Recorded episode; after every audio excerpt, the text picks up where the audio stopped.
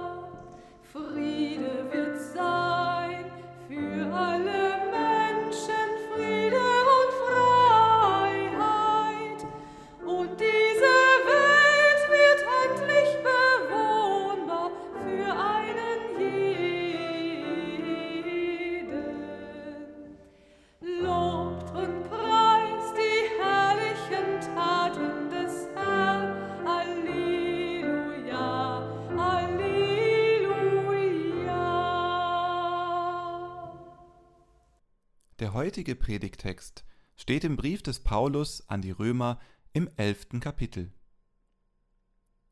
Ich will euch, Brüder und Schwestern, dieses Geheimnis nicht verhehlen, damit ihr euch nicht selbst für klug haltet. Verstockung ist einem Teil Israels widerfahren, bis die volle Zahl der Heiden hinzugekommen ist. Und so wird ganz Israel gerettet werden, wie geschrieben steht, es wird kommen aus Zion der Erlöser, der wird abwenden alle Gottlosigkeit von Jakob. Und dies ist mein Bund mit ihnen, wenn ich ihre Sünden wegnehmen werde. Nach dem Evangelium sind sie zwar Feinde um euretwillen, aber nach der Erwählung sind sie Geliebte um der Väter willen. Denn Gottes Gaben und Berufung können ihn nicht gereuen.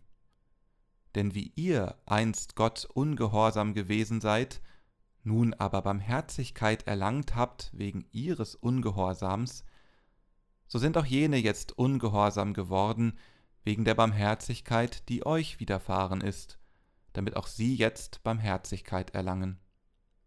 Denn Gott hat alle eingeschlossen in den Ungehorsam, damit er sich aller erbarme. Liebe Hörerinnen und Hörer, wie schön wäre es doch, wenn wir auf alle Fragen immer eine klare Antwort hätten. So wie bei den Rätseln in der Zeitung. Sudokus, die sich nach etwas Übung schnell lösen lassen. Kreuzworträtsel, die gemeinsam mit der Familie das Lösungswort preisgeben. Logikrätsel, die einem etwas länger Kopfweh bereiten, deren Lösung aber spätestens eine Woche später bekannt gegeben werden. Doch nicht alle Rätsel im Leben lassen sich so einfach beantworten.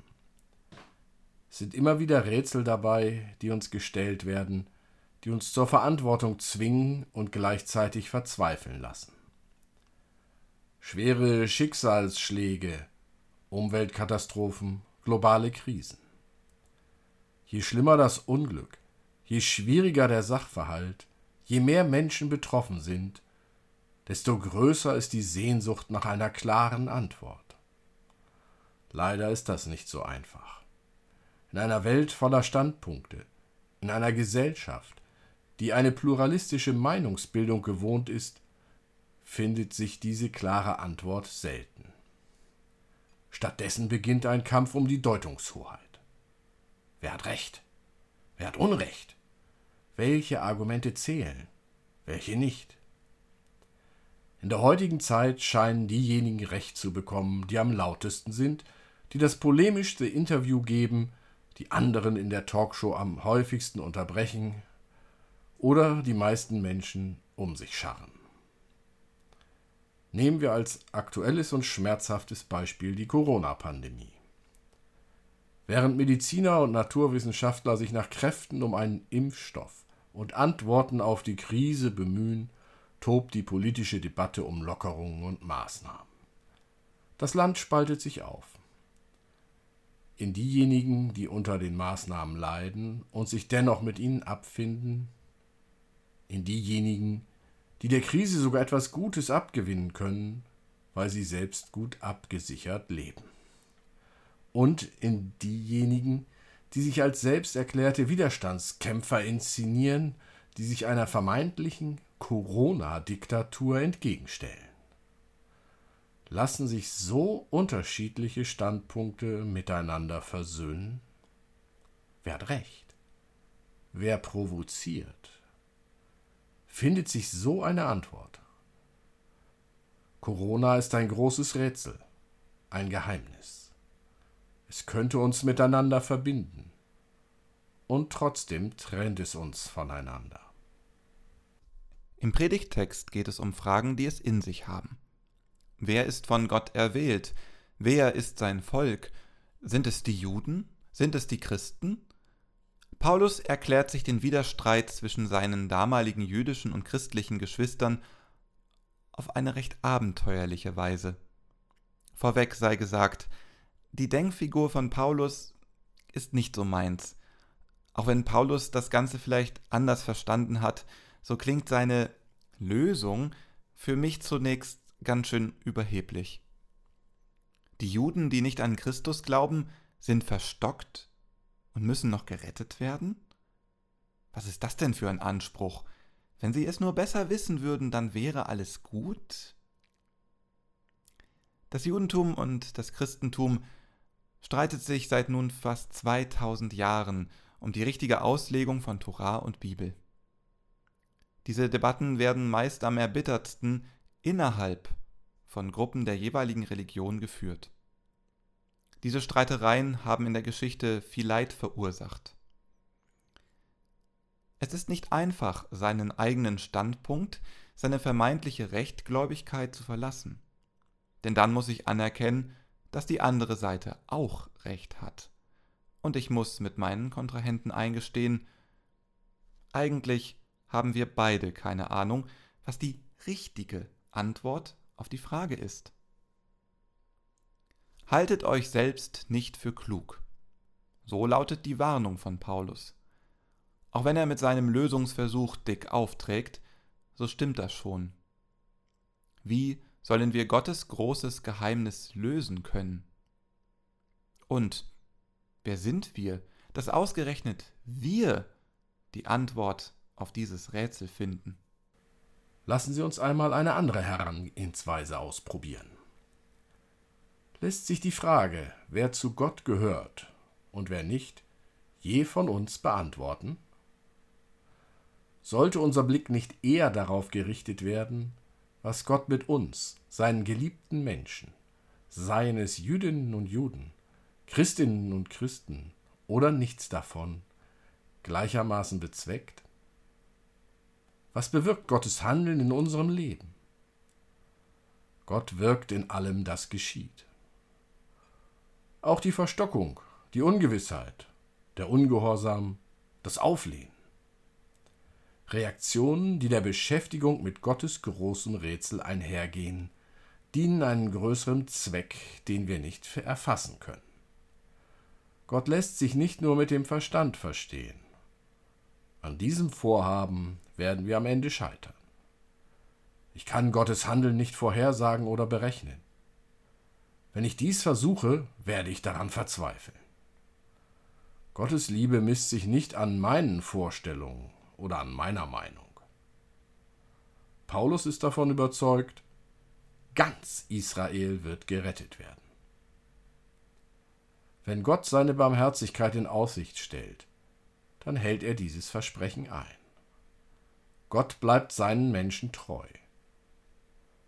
Auch wenn wir die feinen Differenzen zwischen uns mehr sehen als die Gemeinsamkeiten.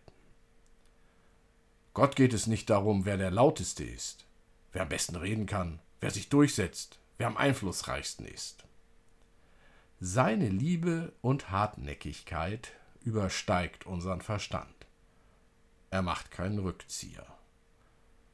Denn Gottes Gaben und Berufung können ihn nicht gereuen. Gott sucht das Gespräch mit uns. Er spricht in unser Herz hinein. Leise und zärtlich. Das Heil Gottes wird allen zuteil, sei es durch einen versprochenen Bund, sei es durch das empfangene Evangelium, sei es durch Gründe, die nur Gott allein weiß. Wer sind wir, dass wir uns anmaßen, dies zu entscheiden? Gott allein schenkt uns sein Heil, seine Erlösung nach seinem Ermessen. Wird das ganze Vorhaben Gottes nicht erst durch unseren egoistischen Blick zu dem großen Rätsel, das wir nicht lösen können? Lasst uns nicht daran klammern, unbedingt Recht haben zu wollen. Gönnen wir dem anderen die Butter auf dem Brot. Lasst uns nicht mit Angst, sondern mit Vertrauen auf das Geheimnis Gottes antworten. Denn ich kann das Geheimnis Gottes nicht mit dem Verstand erfassen. Aber ich kann aus dem, was ich mit Gott erlebt habe, Hinweise darauf erspüren, wie Gott mich trotz all meiner Zweifel und Fragen begleitet. In der berühmten Geschichte von den Spuren im Sand blickt ein Mensch auf sein Leben zurück. Er sieht zwei Fußspuren im Sand, seine eigene und die von Gott. Doch gerade in den Zeiten, die besonders schwer gewesen sind, sieht er nur eine Fußspur. Diese Erkenntnis erschreckt den Menschen. Er fühlt sich von Gott alleine gelassen und stellt ihn zur Rede. Warum hast du mich allein gelassen, als ich dich am meisten brauchte? Gott antwortet, Mein liebes Kind, ich liebe dich und werde dich nie allein lassen, erst recht nicht in Nöten und Schwierigkeiten. Dort, wo du nur eine Spur gesehen hast, da habe ich dich getragen. Getragen sein von Gott, trotz meiner Verstockung, trotz meines Ungehorsams, trotz meiner Orientierungslosigkeit. Das wünschen wir Ihnen, liebe Hörerinnen und Hörer. Der Frieden Gottes möge Sie begleiten in allen Rätseln und Herausforderungen, die das Leben bereithält. Denn Gott hat alle eingeschlossen in den Ungehorsam, damit er sich aller erbarme. Lasst uns darauf vertrauen, damit Frieden werde in aller Welt. Amen.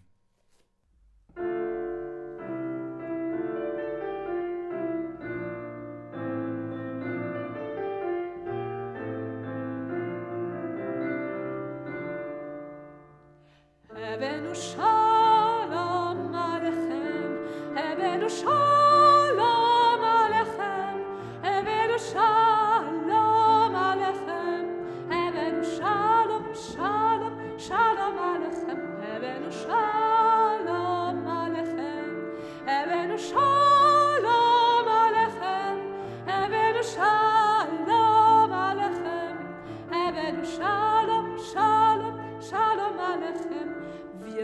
Frieden euch allen. Wir wünschen Frieden euch allen.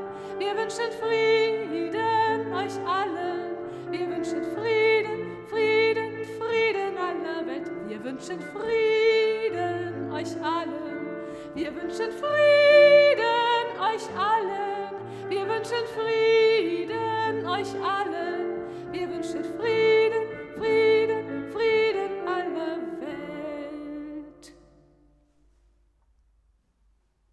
Lasst uns innehalten zur Fürbitte.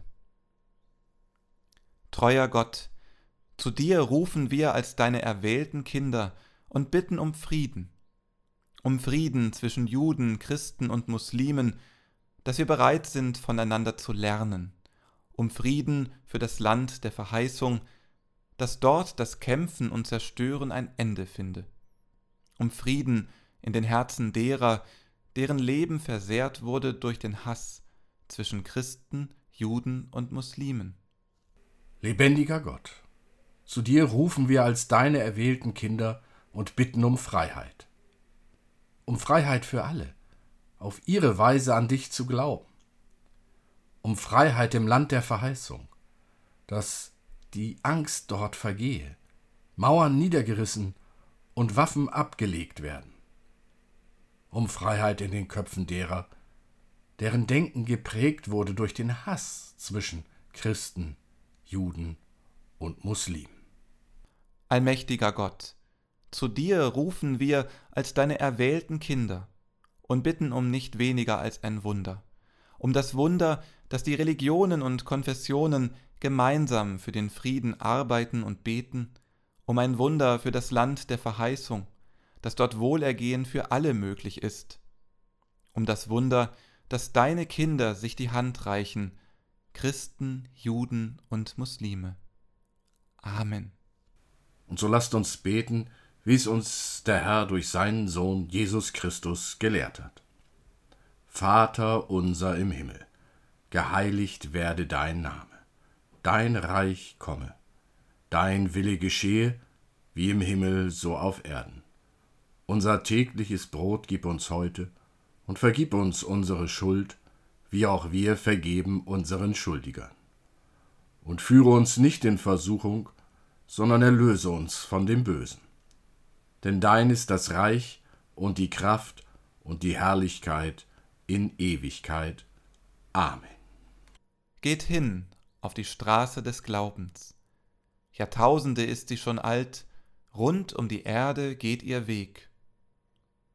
Geht als Abrahams Kinder, aus uralter Verheißung geboren, zur ewigen Freude bestimmt.